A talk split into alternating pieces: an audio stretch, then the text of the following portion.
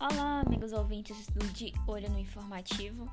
Eu sou a Sandra Gregória e estou aqui para falar hoje sobre o informativo 702 do STJ. Portanto, afivele seu cinto, poltronas na vertical e vamos lá.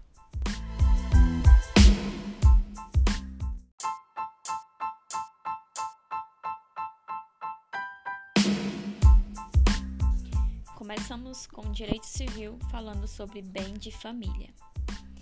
A exceção à empenhorabilidade do bem de família previsto para o crédito decorrente do financiamento destinado à construção ou aquisição do imóvel estende-se ao imóvel adquirido com recursos oriundos da venda daquele bem.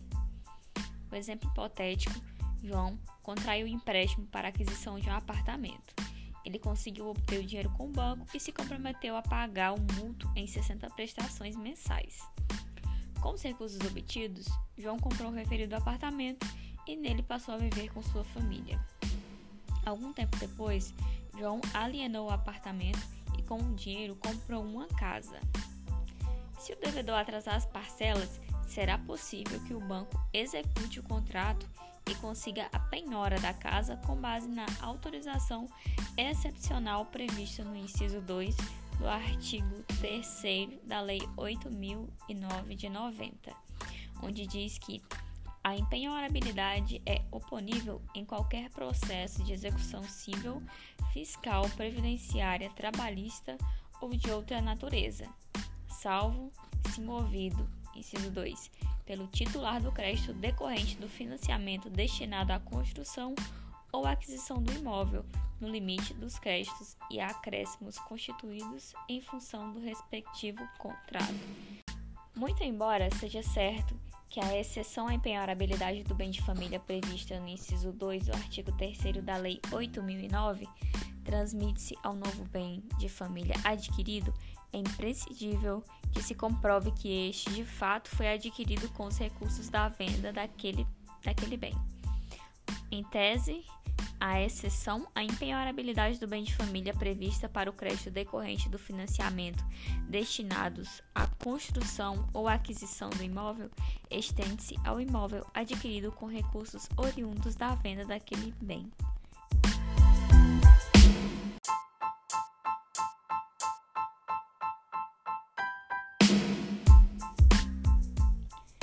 Ainda em direito civil, vamos falar sobre arras.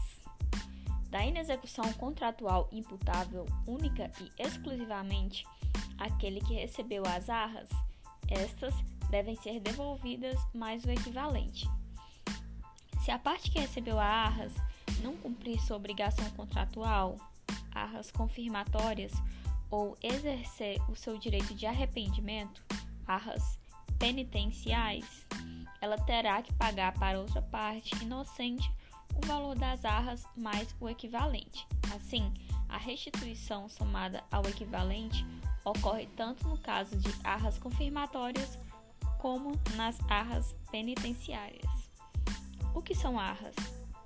Para Silvio Rodrigues, as arras constituem a importância em dinheiro ou coisa dada por um contratante a outro por ocasião de conclusão do contrato com o escopo de firmar a presunção de acordo final e tornar obrigatório o ajuste ou ainda excepcionalmente com o propósito de assegurar para cada um dos contratantes o direito de arrependimento. Existem duas espécies de arras: as arras confirmatórias, que são previstas no contrato com o objetivo de reforçar, incentivar que as partes cumpram a obrigação combinada, que está disposto no artigo 418 e 419 do Código Civil. E existe também a arras penitenciais, que está prevista no artigo 420. São aquelas previstas no contrato com o objetivo de permitir que as partes possam desistir da obrigação combinada, caso queiram, e, se isso ocorrer, o valor das arras penitenciais já funcionará como sendo uma espécie de perdas e danos. Agora, na situação hipotética, vamos imaginar a situação em que João celebrou um contrato de promessa de compra e venda com a incorporadora imobiliária para aquisição de um apartamento. João comprometeu-se a pagar 80 parcelas de 3 mil, em troca receberia o apartamento assim que a construção do empreendimento ficasse pronta. O apartamento então foi comprado na planta. No início do contrato, João foi obrigado a pagar 20 mil a de arras. Ocorre que a incorporadora não concluiu o empreendimento e, portanto, não entregou o imóvel. Diante disso, João ajuizou a ação contra a imobiliária, pedindo que ela fosse condenada a restituir as parcelas pagas, devolver o valor a título de arras mais o equivalente, ou seja, devolver o valor de arras em dobro. Este segundo pedido, o autor teve como fundamento o artigo 418 do Código Civil de 2002, que dispõe que, se a parte que deu as arras não executar o contrato, poderá a outra tê-lo por desfeito, retendo-as. Se a inexecução for de quem recebeu as arras, poderá quem as deu haver o contrato por desfeito e exigir sua devolução mais equivalente, com atualização monetária segundo os índices, os índices oficiais regularmente estabelecidos, juros e honorários de advogado. O juiz condenou a imobiliária a restituir as parcelas pagas e a devolver o valor recebido a título de arras. No entanto, o magistrado afirmou que a restituição deveria ocorrer na forma simples e não em dobro. O STJ concordou com esse argumento? Não. Como vimos, tradicionalmente, a doutrina classifica arras em duas espécies a depender da previsão ou não do direito de arrependimento. Em linhas gerais, se diz que são arras confirmatórias quando tornam um negócio irretratável e que são penitenciais as arras previstas como penalidade à parte que desistir da avença quando tal faculdade é convencionada. Tanto em um caso como no outro, se a parte que recebeu as arras não cumprir sua obrigação contratual ou exercer seu direito de arrependimento, ela terá que pagar para a parte inocente o valor das arras mais equivalente Assim, a restituição somada ao equivalente ocorre tanto no caso de arras confirmatórias como nas arras penitenciais. O que se diferencia uma situação da outra é apenas a possibilidade de exigir indenização suplementar, porque no caso das arras confirmatórias há direito à indenização suplementar, já nas arras penitenciais não há direito à indenização suplementar. Portanto, em suma, em caso de inexecução contratual imputável única e exclusivamente àquele que recebeu as arras, estas devem ser devolvidas mais o equivalente.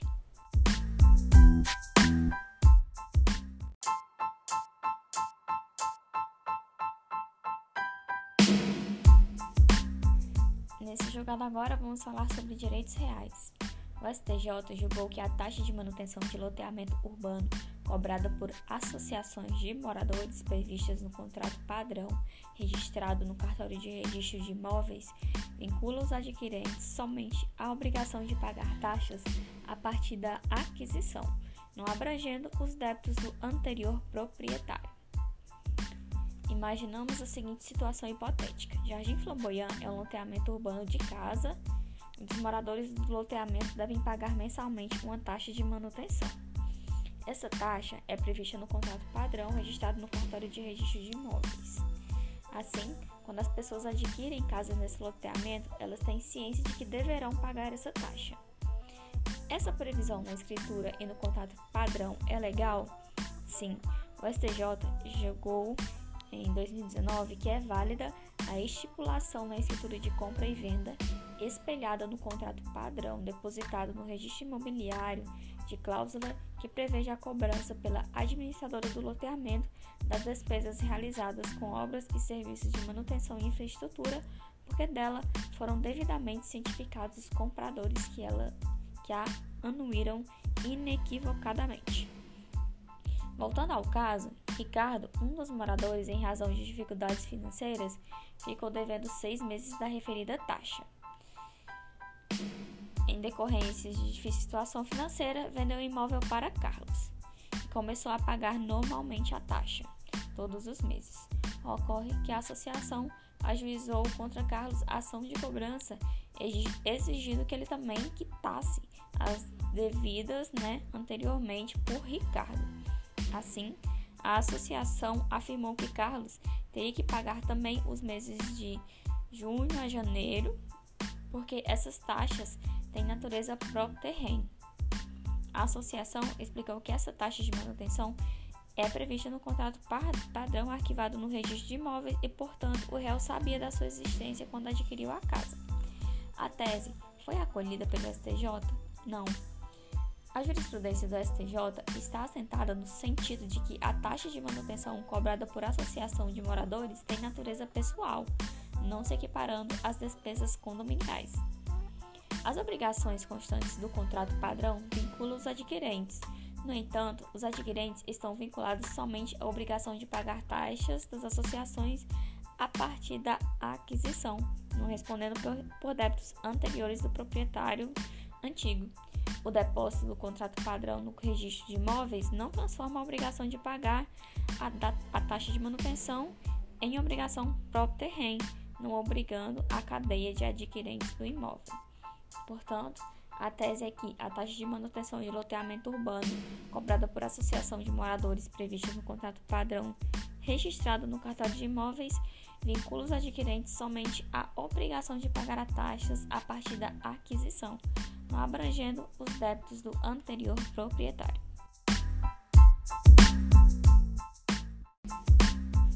Agora vamos falar sobre um tema que não é nada polêmico, inclusive é unânime, sobre direito empresarial, o quanto que a matéria é chata. Piada sem graça, mentira. Vamos falar sobre direito empresarial. O STJ considerou que o símbolo partidário pode ser registrado como marca para que se resguarde a exploração econômica por agremiações políticas do uso de marca de produtos e serviços, ainda que não exerçam principalmente atividade empresarial. Para o STJ, é possível o registro de símbolos políticos enquanto marca junto ao INPE, a exploração econômica por agremiações políticas, o uso de marca de produtos, serviços, ainda que não exerçam principalmente atividade empresarial e a coexistência da dupla proteção legal frente aos regramentos específicos do direito eleitoral e marcário. No caso em questão, em 2005, o Partido Federalista registrou como marca no INPE uma árvore toda estilizada. Ocorre que em 2007, o Partido de Frente Liberal, que foi transformado em Democratas, passou a adotar também como símbolo uma árvore bem parecida com a do Federalista, que então esse ajuizou a ação né, contra democratas, pedindo que ele fosse condenado a não utilizar o símbolo porque seria uma imitação da sua marca registrada em 2005. O juiz julgou o pedido improcedente sob o argumento de que o autor não detém marca de produto ou serviço, considerando que não exerce atividade empresarial ou industrial. O caso então chegou ao STJ e o STJ concordou com o argumento do magistrado? Não, o símbolo partidário está regulado no artigo 7 parágrafo 3 da Lei 9096 de 95, sendo-lhe assegurado após o registro no TSE proteção no âmbito eleitoral com finalidade única de evitar confusão de siglas partidárias perante os eleitores durante o processo democrático de votação. Seu espectro de delimitação circunscreve, portanto, a identificação com os eleitores, inexistindo qualquer restrição expressa nesse regramento legal que impeça de modo específico sua proteção quanto ao uso e exploração nos atos submetidos à regulação da lei civil. Portanto, nada impede que, ante a inexistência de vedação legal expressa, que o símbolo seja é, registrado como marca para fim de se resguardar a sua exploração econômica. Em suma, a tese é que o símbolo partidário pode ser registrado como marca para que se resguarde a exploração econômica por agremiações políticas do uso de marca de produtos barra serviços, ainda que não exerçam principalmente atividade empresarial.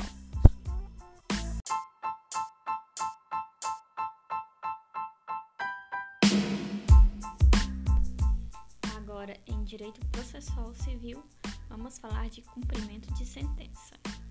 Julgado muito importante, onde o STJ decidiu que o prazo de cumprimento da obrigação de fazer possui natureza processual, devendo ser contado em dias úteis. Imaginemos a situação em que o Ministério Público ajuizou uma ação civil pública contra os moradores de determinado condomínio, pedindo que fossem obrigados a demolir os muros, portarias e guaritas que eles construíram para isolar esse loteamento. Segundo o argumento do promotor de justiça, tais construções estavam em desacordo com o plano diretor. O pedido foi julgado procedente, tendo a sentença determinado que os réus façam a demolição e remoção às suas custas, é, concluindo as respectivas obras ou serviços nos prazos de 60 dias contados do trânsito julgado, sob pena de multa no valor de 3 mil reais por dia de atraso. Houve o trânsito julgado e o MP requeriu o cumprimento de sentença. Indaga-se: esse prazo deve ser contado em dias corridos ou úteis. Os réus terão 60 dias corridos úteis corridos ou úteis para cumprir a obrigação de fazer. O STJ, ao analisar o artigo 523 do CPC, decidiu que o prazo para o cumprimento da obrigação de sentença que determina o pagamento de quantia deve ser contado em dias úteis. Isso porque trata-se prazo de natureza processual, e os prazos de natureza processual são contados em dias úteis nos termos do caput do artigo 219 do CPC. Em contrapartida, os prazos de natureza material são contados em dias contínuos, conforme o artigo 219, no parágrafo único também do CPC. É, nesse sentido, esse mesmo raciocínio da, dessa questão deve ser aplicado para o cumprimento de sentença de obrigação de fazer, ainda que prestação de fazer seja ato a ser praticado pela parte não se pode desconsiderar a natureza processual do ato judicial fixado para o cumprimento da sentença, o que atrai a incidência da regra contida no artigo 219 do CPC, que é para a regra da obrigação que determina o pagamento de quantia certa. Em suma, o cumprimento da obrigação de fazer possui natureza processual, devendo ser contado em dias úteis. Agora, em direito penal, nesse julgado aqui temos apenas a reafirmação de um entendimento jurisprudencial do próprio STJ, né? onde ele julgou que condenações criminais transitadas em julgado, não consideradas para caracterizar a reincidência, somente podem ser valoradas na primeira fase da dosimetria a título de antecedentes criminais não sendo admitido sua utilização para desabonar a personalidade ou conduta social do agente. Como sabemos, o nosso Código Penal adotou o sistema trifásico da dosimetria da pena, explicitado no item 51 da exposição de motivos da parte geral do Código Penal. O primeiro passo, o juiz calcula a pena base de acordo com as circunstâncias judiciais do artigo 59.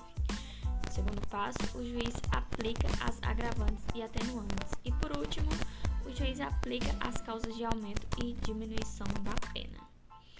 Esse critério também é conhecido por critério Nelson Hungria. Imaginemos agora então um caso concreto, numa situação em que João possuía quatro condenações transitadas em julgado e agora está sendo condenado pela prática do quinto crime. No momento da dosimetria da pena, o juiz aumentou a pena base com base em duas circunstâncias judiciais. Utilizou a condenação do crime 1 como maus antecedentes e a do crime 2 ao 4, indicando a conduta social, no sentido de que seria péssima, pois já se envolveu em vários outros episódios que não aqueles valorados no item anterior e que demonstram que o réu não se adequa às regras sociais. A defesa impugnou a decisão, afirmando que o magistrado valorou negativamente circunstâncias judiciais diversas com fundamento na mesma base empírica, registros criminais, conferindo-lhes conceitos jurídicos assemelhados. A tese da defesa é aceita pela jurisprudência? Houve erro na dosimetria da pena? Sim. A circunstância judicial, conduta social prevista no artigo 59 do Código Penal, representa o comportamento do agente no meio familiar, no ambiente do trabalho e no relacionamento com outros indivíduos. Os antecedentes sociais do réu não se confundem com seus antecedentes criminais, são circunstâncias distintas com regramentos próprios. Assim, não se mostra correto o magistrado utilizar as condenações anteriores transitadas em julgado como conduta social desfavorável. Não é possível a utilização de condenações anteriores com trânsito em julgado como fundamento para negativar a conduta social. Agora, é, imaginemos outra situação onde Pedro possui três condenações transitadas em julgado. Ele agora está sendo julgado pela prática do quarto delito. No momento da dosimetria da pena, o juiz aumentou a pena base com base em duas circunstâncias judiciais. Utilizou a primeira condenação como maus antecedentes e as outras indicando que a personalidade do réu é voltada para o crime, devendo ser considerado como negativa. Houve erro na dosimetria da pena? Sim, condenações transitadas em julgado não constituem fundamento idôneo para análise desfavorável da personalidade do agente. E o que é a personalidade para fins do artigo 59 do CP? Personalidade do agente é a síntese das qualidades morais e sociais do indivíduo. Trata-se de um retrato psíquico, psíquico do agente. Sendo assim, uma vez existindo condenação transitada em julgado por fato anterior ao cometimento do delito em exame, mostra-se correta a conclusão pela existência de maus antecedentes. Portanto, não confundir personalidade do agente é a análise da insensibilidade, desonestidade e modo de agir do criminoso, com antecedentes, que é o histórico criminal do agente, Aqui é onde entrarão as condenações anteriores definitivas e não confundir com a conduta social, que representa o comportamento do agente no meio familiar, no ambiente do trabalho e no relacionamento com outros indivíduos. Portanto, a confirmação da jurisprudência é que condenações criminais transitadas em julgado, não consideradas para caracterizar a reincidência, somente podem ser valorizadas, valoradas na primeira fase da dosimetria a título de antecedentes criminais, não se admitindo sua utilização para desabonar a personalidade ou conduta social do agente. Vamos agora falar sobre direito previdenciário. E eu vou começar com um caso hipotético já para entendermos melhor a situação. No caso 1, João é segurado do INSS e recebe benefício no valor de um salário mínimo. Em um determinado mês, a autarquia, por equívoco, depositou dois salários mínimos na conta do beneficiário. Constatado o erro, João foi chamado até a agência do INSS, sendo solicitado que ele devolvesse os valores percebidos, pedido este recusado pelo segurado. Neste caso, é possível a inscrição da dívida ativa dos créditos relacionados com os benefícios previdenciários ou assistenciais pagos indevidamente ou além do devido? Antes da MP 780 de 2017, que resultou na Lei 13.494, não, não era possível a inscrição em dívida ativa do valor correspondente a benefício previdenciário indevidamente recebido e não devolvido ao INSS. Depois da MP 780, sim, a MP 780 de 2017, convertida na Lei 13.494 de 2017, acrescentou o parágrafo 3 ao artigo 115 da lei, prevendo expressamente a possibilidade de inscrição em dívida ativa, dívida ativa do valor correspondente ao benefício previdenciário ou assistencial indevidamente recebido e não devolvido ao INSS. Logo, passou a ser possível a inscrição em dívida ativa e cobrança de tais valores mediante execução fiscal.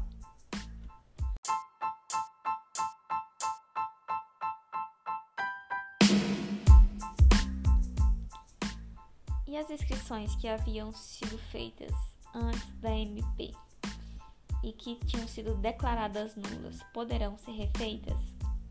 Sim, a constituição desses créditos pode ser reiniciada desde que o crédito não esteja prescrito. Para isso, no entanto, é necessário que antes de concretizar a inscrição em dívida ativa, o poder público faça a notificação administrativa do devedor a fim de permitir o contraditório e a ampla defesa. Agora, no caso 2, imaginamos a situação hipotética em que Pedro recebeu a aposentadoria do INSS, sendo depositado o valor em uma conta bancária. Como Pedro tinha dificuldade de locomoção em razão da avançada idade, Lucas, seu sobrinho e único parente, ficava com o cartão do banco e com a senha, sendo responsável por efetuar o saque do benefício. Pedro faleceu e Lucas não comunicou ao INSS. Ao contrário, de forma ardilosa, continuou sacando os valores da aposentadoria que era depositada. Lucas recebeu os valores durante 10 meses, tendo o INSS finalmente descoberto sobre o óbito do segurado e cessado os pagamentos. Lucas foi chamado até a agência e solicitado que devolvesse os valores percebidos, pedido este recusado pelo terceiro, no caso Lucas. Nessa situação, é possível a inscrição em dívida ativa? Agora, o que está em questão é a MP 871 de 2019, que resultou na Lei 13.846. Porque antes dessa MP, não era possível a inscrição em dívida ativa em razão de ausência de previsão legal. Depois da MP 871 de 2019, passou a ser possível. Então, é possível, em razão da MP 871 de 2019, que foi convertida na Lei 13.846, com a inclusão do parágrafo 4 do artigo 115 na Lei 8.213 de 91, com a seguinte redação: será objeto de inscrição em dívida ativa para o fim dos dispostos no parágrafo 3 desse artigo em conjunto ou separadamente, o terceiro beneficiado que saiba ou deveria saber da origem do benefício pago indevidamente em razão de fraude, dolo, coação, desde que devidamente identificado em procedimento administrativo de responsabilização. É, as teses nesses dois casos foi fixado em tese de recursos repetitivos pelo STJ para fixar, em suma, o que o julgado fez e a tese é a seguinte: as inscrições em dívida ativa dos créditos referentes a benefícios previdenciários ou assistenciais pagos indevidamente ou além do devido contra os terceiros beneficiados que saibam ou deveria saber da origem do benefício pago indevidamente em razão de fraude, dolo ou coação constituídos por processo administrativos que tenham sido iniciados antes da vigência da medida provisória 871 de 2019, convertida na Lei 13.846 de 2019, são nulas, devendo a constituição desses créditos ser reiniciada através da notificação, intimação administrativa, a fim de se permitir o contraditório administrativo e ampla defesa aos devedores e, ao final, a inscrição em dívida ativa, obedecendo os prazos prescricionais aplicáveis. Ainda em direito previdenciário, vamos ao último julgado desse informativo.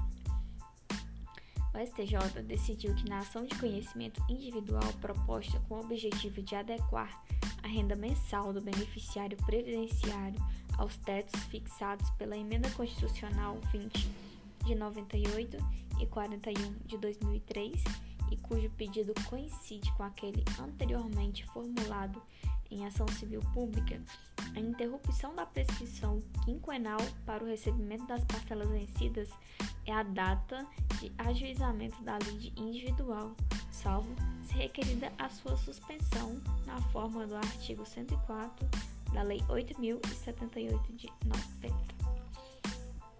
A situação concreta, as emendas constitucionais 20 de 98 e 41 de 2003 aumentaram os tetos dos salários de contribuição de benefício. Isso fez com que os segurados que recebiam benefícios previdenciários tivessem direito à revisão para adequar a renda mensal do benefício aos novos tetos. Em 2005, em 2011, o Ministério Público Federal ajuizou a ação civil pública contra o INSS, pedindo que a autarquia fosse condenada a fazer a revisão. O processo ficou tramitando e em 2017, João ajuizou a ação civil individual contra o INSS, pedindo que a renda mensal da sua aposentadoria fosse revisada para se adequar aos novos tetos. Com essa adequação, faz com que o valor mensal recebido por João aumentasse. Ele pediu o pagamento das diferenças retroativas, respeitada a prescrição quinquenal de 5 anos. Assim, o pedido formulado na ação individual proposta por João é o mesmo da ação civil pública, mas no caso específico para ele.